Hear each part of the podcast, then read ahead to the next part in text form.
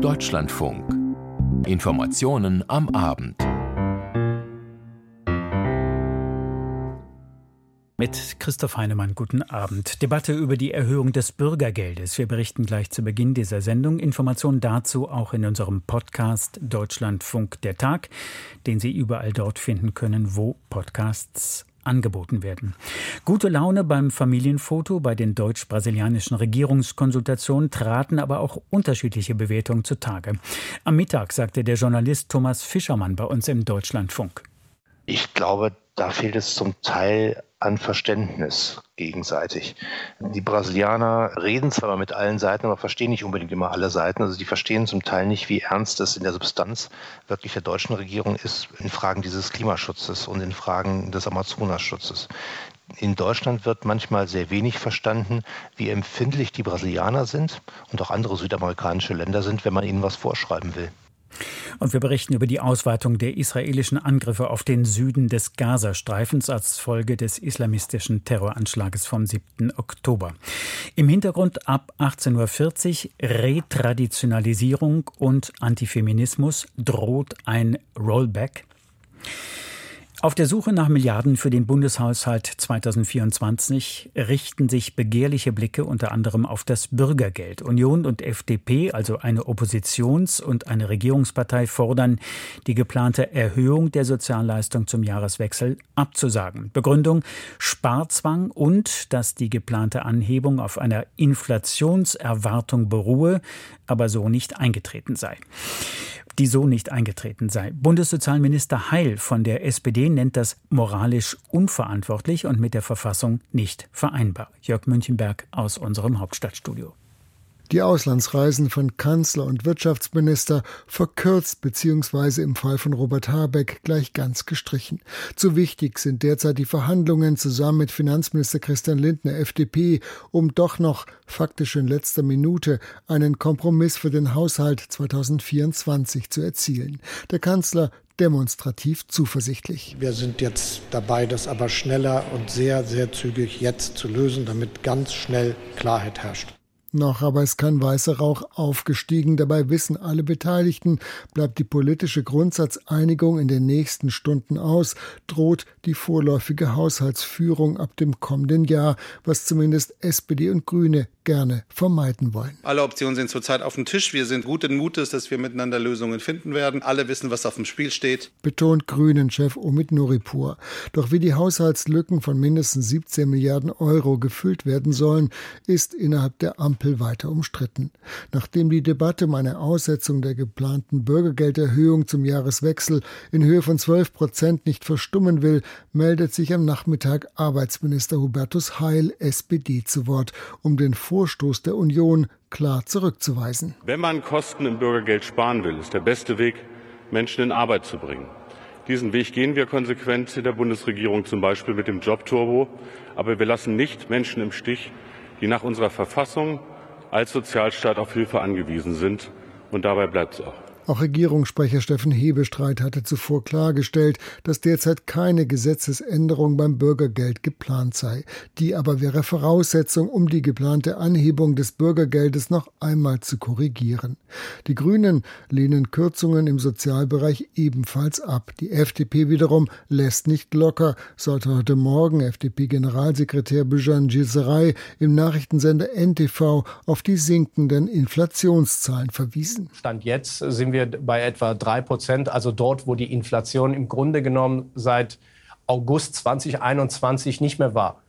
Und deswegen allein aus diesem Grund muss die Berechnung anders ausfallen und ist diese Steigerung von 12 Prozent aus meiner Sicht zu hoch. Die Grünen wiederum plädieren für den Abbau von Subventionen, etwa den Steuervorteil beim Diesel, können sich aber auch, wie die Sozialdemokraten, die neuerliche Ausrufung eines Haushaltsnotstandes durchaus vorstellen, Parteichef Nuripur. Wir werden das Land nicht kaputt sparen können. Es ist 16,9 Milliarden, über die wir sprechen. Es ist nicht einfach so leistbar beim Vorbeigehen im laufenden Haushalt, dass man das einspart. Der Finanzminister lehnt Steuererhöhungen oder höhere Schulden weiterhin kategorisch ab.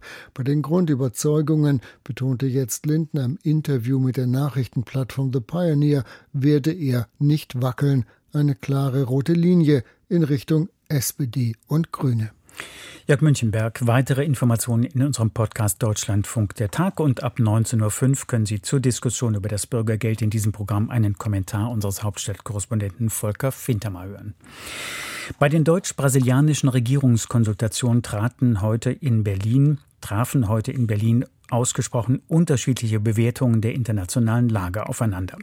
Präsident Lula gibt der Ukraine eine Mitschuld an Russlands völkerrechtswidrigem Angriffskrieg. Sanktionen gegen Russland lehnt er ab. Und auch mit Blick auf den Nahen Osten bewerten beide Seiten Ursachen und Wirkungen entgegengesetzt. Lula hatte die militärische Reaktion der israelischen Armee auf die Gräueltaten der Hamas mit Terrorismus gleichgesetzt.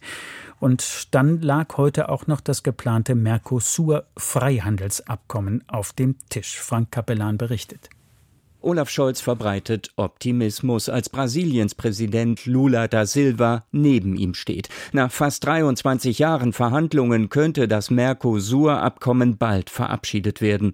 Allerdings drängt der künftige argentinische Präsident Milei auf Nachverhandlungen. Er will Verbesserungen für die heimischen Landwirte.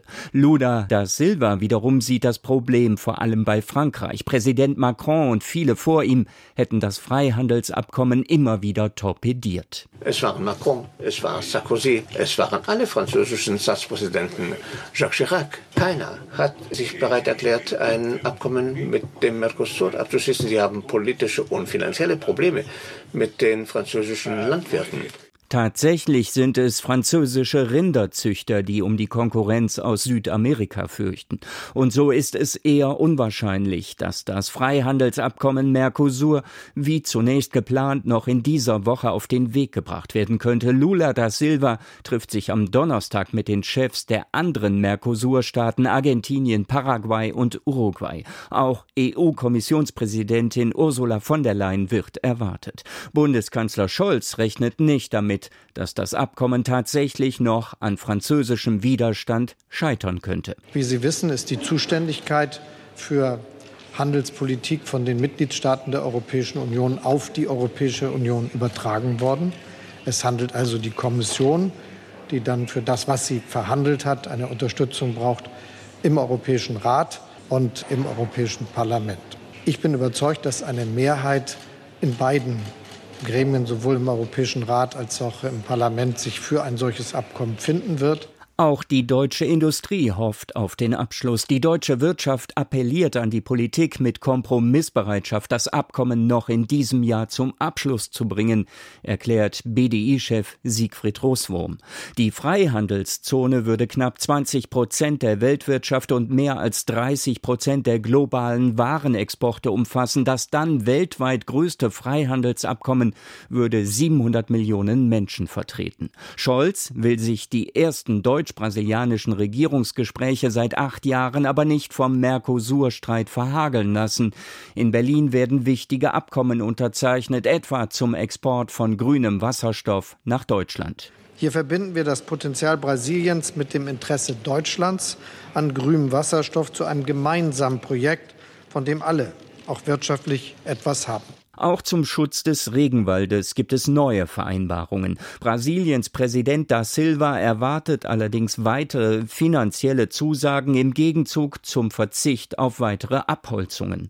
Nach der Abwahl des Rechtspopulisten Bolsonaro vor einem Jahr versucht Brasilien wieder auf die Weltbühne zurückzukehren. Gerade erst hat Lula da Silva die G20-Präsidentschaft übernommen. Im kommenden Jahr richtet er die Weltklimakonferenz aus. Dass er einen sanften Kurs gegenüber Russland fährt, ließ sich allerdings auch bei den heutigen Gesprächen mit Olaf Scholz nicht aus dem Wege räumen. In der Außenpolitik bleiben deutliche Differenzen. Frank Kapellan aus unserem Hauptstadtstudio. Karl Lauterbach zeigte sich heute enttäuscht, denn bislang haben sich in Deutschland nur rund drei Millionen Menschen mit dem angepassten Corona-Impfstoff impfen lassen. Der Bundesgesundheitsminister meint, im Moment werde die Gefahr, die von Covid ausgeht, unterschätzt. Anlass der Äußerung des SPD-Politikers der runde Tisch zu Long-Covid.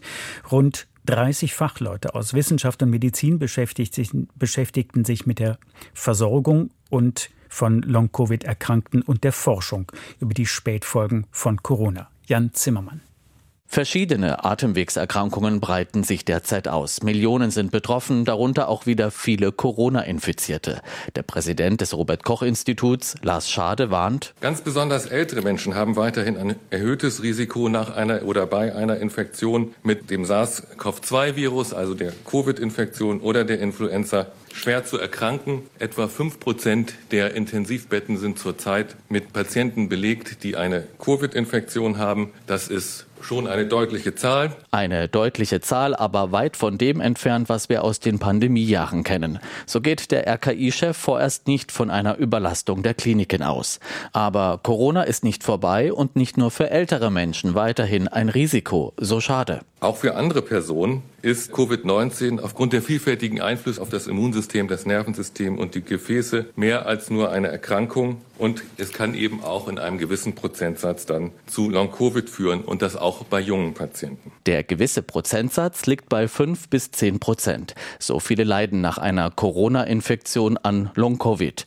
Eine Erkrankung, für die es weiterhin keine Therapie gibt, erklärt Bundesgesundheitsminister Karl Lauterbach. Wir müssen vorsichtig sein. Long-Covid ist zum jetzigen Zeitpunkt nicht heilbar.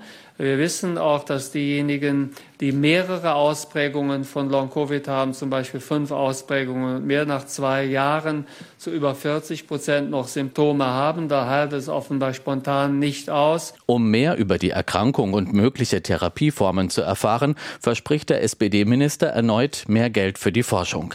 100 Millionen Euro für die Erforschung bei Erwachsenen und 50 Millionen Euro, um mehr Informationen von Long-Covid bei Kindern zu erhalten. Das Geld wird dringend gebraucht, sagt Carmen Scheibenbogen von der Immundefektambulanz an der Berliner Uniklinik Charité, denn die bisherige Versorgung der Patientinnen und Patienten sei nicht gut. Es sind zwar Post-Covid-Ambulanzen im ganzen Land entstanden, aber Betroffene ähm, brauchen oft ein halbes Jahr Wartezeit, um überhaupt einen Termin in so einer Ambulanz zu bekommen. Was auch fehlt, spezielle Medikamente. Es gibt allerdings Arzneien, die bislang zwar nur für andere Krankheiten zugelassen sind, aber auch bei Long-Covid helfen. Das Problem, die Krankenkassen können diese Medikamente bei Long-Covid nicht abrechnen. Das soll sich ändern. Seit ein paar Wochen arbeitet eine Kommission am Bundesinstitut für Arzneimittel und Medizinprodukte an einer Liste solcher Medikamente. Doch bis wann diese Liste kommt, sagte Lauterbach heute nicht. Auch sonst konnte der Minister im Vergleich zum ersten Rundentisch im September keine neuen Maßnahmen präsentieren. Unterdessen warnt er vor den nächsten Wochen. Denn steigt die Zahl der Corona-Infizierten, steigt auch die Zahl der Long-Covid-Erkrankten. Nicht nur ein schwerer Krankheitsverlauf, auch das Long-Covid-Risiko lasse sich mit einer Impfung reduzieren, so Lauterbach. Ich möchte auch an all diejenigen appellieren, die jetzt über die Weihnachtstage ihre Familie besuchen, vielleicht auch Ältere treffen. Wenn man sich jetzt impfen lässt, dann entwickelt die Impfung noch ihre volle Wirkung bis zum Weihnachtsfest. Das wäre jetzt der optimale Zeitpunkt, sich noch impfen zu lassen. Die mahnenden Worte des Gesundheitsministers reichen vielen aber nicht aus. Für Long-Covid-Betroffene fordern Patientenschützer einen milliardenschweren Hilfefonds. Und Oppositionspolitiker werfen Lauterbach vor, nicht schon früher Maßnahmen im Kampf gegen Long-Covid auf den Weg gebracht zu haben. Jan Zimmermann. Boris Palmer, Oberbürgermeister von Tübingen, vormals Bündnis 90 Die Grünen, wird bei der Wahl zu den Kreistagen im kommenden Jahr für die Freie Wähler Vereinigung antreten. Sarah Beschorner. Es gehe ihm ums Geld, so Boris Palmer zu seiner Motivation für die Liste der Freien Wählervereinigung, die nichts mit der Partei Freie Wähler zu tun hat, zu kandidieren. Für das kommende Jahr seien 60 Millionen Euro an Kreisumlage geplant. Im Kreistag könne er die Höhe der Umlage mitbestimmen und auch, wie viel Geld in die Projekte seiner Stadt fließt. Es stehen harte Verteilungskämpfe ins Haus, sagte Palmer. Auch bei der Neuwahl des Landrats wolle er mitwirken. Bei den Grünen, deren Mitglied Palmer lange war, kam er mit Bestrebungen, in den Kreistag zu ziehen, nicht weiter. Die Grünen lehnen Bürgermeister im Kreistag ab. Der Fraktionsvorsitzende der Freien Wählervereinigung im Tübinger Kreistag, Thomas Hölsch, freut sich über Palmers Beitritt. Er passe gut in die Vereinigung und durch ihn bekomme sie mehr Aufmerksamkeit, so Hölsch. Sarah Beschorner. Auch nach fast zwei Monaten gelangen Einzelheiten der unfassbaren Gewalt an die Öffentlichkeit, mit der die Hamas-Terroristen am 7. Oktober im israelischen Grenzgebiet zum Gazastreifen gewütet haben. Die Islamisten setzten gezielt sexualisierte Gewalt gegen Frauen und Mädchen ein, Vergewaltigungen und Verstümmelungen. Auch deshalb führt die israelische Regierung den Kampf gegen die Terroristen. Nach der Ausweitung dieses Militäreinsatzes auf den Süden des Gazastreifens wächst allerdings die Kritik. Bundesaußenministerin Anna Annalena Baerbock ermahnte Israel, es gebe auch bei der Ausübung des Rechts auf Selbstverteidigung eine Verantwortung, ziviles Leid zu lindern. Ähnlich hatte sich zuletzt die US-Regierung geäußert. Björn Darkes Bericht beginnt im Gazastreifen. Rafah ganz im Süden des Gazastreifens. Salah al-Aya steht in den Trümmern eines Hauses. Mit seinen bloßen Händen räumt er ein zerbeultes Blech zur Seite. Es gibt keine sicheren Orte. Weder Rafah noch Ran Yunis noch Gaza noch Deir. Es sind alles Lügner. Sie sagen, es gibt sichere Gebiete. Sie rufen zu Evakuierungen auf und bombardieren dicht besiedelte Gegenden. Es gibt im ganzen Gazastreifen keine sicheren Orte. Das sind alles Lügen. So wie Al-Aya denken viele Menschen im Gazastreifen. Die Aufrufe der israelischen Armee, sich in Sicherheit zu bringen, ignorieren sie. Denn auch dort, wo es eigentlich sicher sein soll, befürchten sie Angriffe.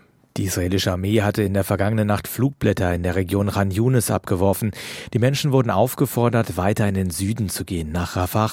Aber auch dort bombardierte die Armee Ziele der Hamas. Armeesprecher Daniel Hagari betont, das Militär gehe im gesamten Gazastreifen gegen die Terrororganisation vor, überall, wo sie ihre Hochburgen habe. Wir geben den Bewohnern präzise Anweisungen in der Nähe der Angriffsschwerpunkte. Wir rufen sie auf, zeitweise zu gehen, um der Gefahr zu entfliehen, in der sie durch die Hamas sind. Wir werfen Flugblätter ab mit QR-Codes für eine Karte. Sie teilt die Gegend in Nummern ein und zeigt, wo Zivilisten hingehen können, um nicht ins Kreuzfeuer zu geraten. Und wir rufen internationale Organisationen auf, uns dabei zu unterstützen. Es kann helfen, Leben zu retten. Die Armee hat nach eigenen Worten eine humanitäre Zone ausgewiesen, rund um den Ort Al-Mawasi westlich von Khan Yunis. Internationale Hilfsorganisationen hatten die schon vor Tagen als unzureichend beschrieben. Fake-Zonen war ein Ausdruck dabei. Seit dem Bruch der Feuerpause durch die Hamas kommen nur noch wenige Hilfsgüter in den Gazastreifen. Sie zu verteilen ist durch die Offensive der israelischen Armee noch schwieriger als davor schon. Die israelische Regierung und die Armee betonen immer wieder, die Hamas sei schuld am Leid der Zivilisten. Sie missbrauche die Menschen als Schutzschilde und tue nichts, die Palästinenser zu versorgen. Was die Offensive im Süden des Gazastreifens für das Schicksal der Geiseln bedeutet, ist schwer zu sagen. Ihre Familien drängen die Regierung von Ministerpräsident Benjamin Netanyahu nichts unversucht zu lassen, weitere Freilassungen zu erreichen. Yael Adars Sohn wird noch immer in der Gewalt der Hamas vermutet. Sie fühlt sich von der Regierung alleingelassen. Wir haben unsere Kinder dazu erzogen, das Land zu lieben und ihm zu dienen, aber sie wurden im Stich gelassen. Am 7. Oktober wurde unser Leben auf den Kopf gestellt und jetzt sind wir von anderen abhängig. Das Einzige, was wir vom Kabinett fordern, ist uns entgegenzutreten, in die Augen zu sehen und uns zu sagen, welche Schritte sie als nächstes planen. Die Regierung hat auf den öffentlichen Druck reagiert. Noch am Abend will sich das Kriegskabinett mit Vertretern der Familien treffen. Doch die Regierung hat immer wieder klargemacht, sie setzt darauf, die Hamas militärisch in die Enge zu treiben. Erst dann sei die Terrororganisation wieder bereit zu verhandeln. Björn Dake. Als eiskalt und abgehoben beschreiben die ermittelnden französischen Behörden den offenbar islamistisch motivierten Attentäter, der am Samstag in Paris einen jungen Mann mit philippinischer und deutscher Staatsbürgerschaft getötet hatte. Außer dem Attentäter befinden sich auch dessen Eltern und eine weitere Person in Polizeigewahrsam. Auch die Bundesanwaltschaft in Karlsruhe leitete inzwischen ein Ermittlungsverfahren ein. Der Messerangriff hat in Frankreich die Debatte über den Umgang mit Dschihadisten neu angefacht. Caroline Diller. Für ihn gebe es keine Tabus, wenn es darum gehe, die Französinnen und Franzosen zu schützen, sagte Innenminister Gérald Darmanin am Morgen im Fernsehsender BFM. Der mutmaßliche Täter von Samstag war den Behörden als radikalisierter Gefährder bekannt, hatte bereits im Gefängnis gesessen und gilt als psychisch labil. Seit April dieses Jahres wurde er aber nicht mehr behördlich psychologisch betreut, nachdem mehrere Gutachten attestiert hatten, dass er nicht mehr gefährlich sei. Die Forderung des Innenministers, in solchen Fällen sollen künftig Behörden wie Polizei oder Präfekten direkt Therapieauflagen verlangen können. Als seine Haftstrafe abgesessen war und auch die richterliche und psychiatrische Aufsicht beendet war, hat es offensichtlich ein Versäumnis gegeben. Und das betrifft nicht die Arbeit der Sicherheitsbehörden. Es handelt sich vielmehr um ein psychiatrisches Versäumnis. Denn mehr als einmal sind die Ärzte davon ausgegangen, dass es ihm besser geht und er nun sozusagen frei leben könne. Darmanin will die Verantwortung offenbar nicht in seinem Ressort sehen, sondern bei den psychologischen und psychiatrischen Diensten. Medizinische Experten äußern sich dazu in den französischen Medien zurückhaltend bis ablehnend. Polizeigewerkschaften dagegen haben den Vorschlag eher positiv aufgenommen. Frédéric Loos ist Gewerkschaftssekretär der Kommissare bei der Police Nationale. Er sagte im Radiosender France Info, es geht nicht darum, dass Polizisten den Job der Ärzte machen. Aber heute, wo es immer mehr islamistische Terrorangriffe gibt, kann man diese Frage schon stellen. Die rechtlichen Vorgaben müssen sich weiterentwickeln können. Aber natürlich gibt es Grenzen, was die Machbarkeit angeht und auch rechtliche Grenzen. Aber das ist auf jeden Fall eine interessante Überlegung. Die extreme Rechte dagegen wirft Innenminister Darmanin vor, Nebelkerzen zu zünden. Es gehe nicht um die Psychiatrie, sondern um den radikalen Islam, findet der Chef des extrem rechten Rassemblement National, Jordan Bardella. Le sujet, ce n'est pas la psychiatrie. Le sujet, c'est l'islam radical. Bardella hatte am Vormittag eine Pressekonferenz einberufen und dabei unter anderem gefordert, die Vorgaben für die Sicherheitsverwahrung nach abgesessenen Haftstrafen zu reformieren.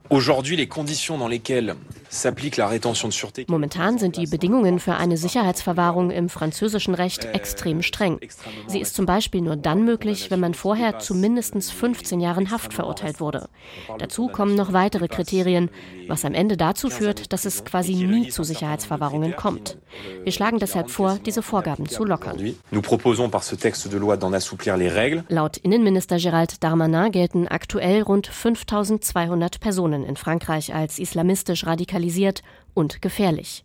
Vor diesem Hintergrund stellt sich auch einmal mehr die Frage nach der Sicherheit bei den Olympischen Spielen im kommenden Jahr.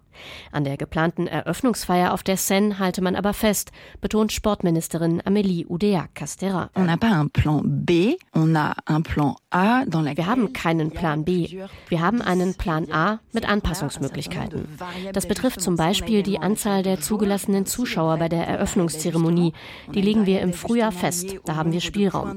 Und auch was die Größe der Sicherheitszone angeht, können wir uns anpassen.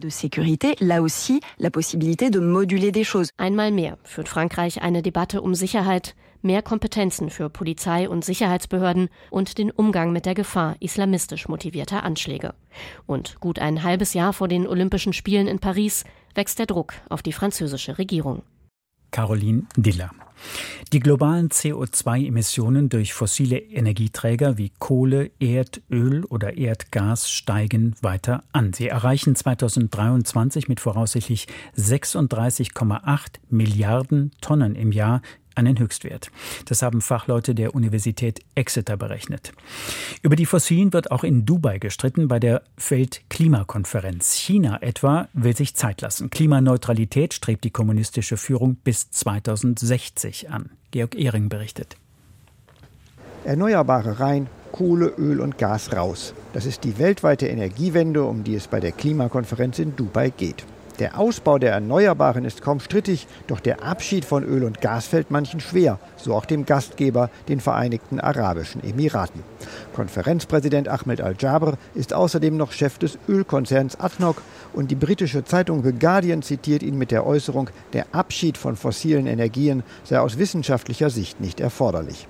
Die Reaktionen sind heftig, seine Glaubwürdigkeit ist angeschlagen.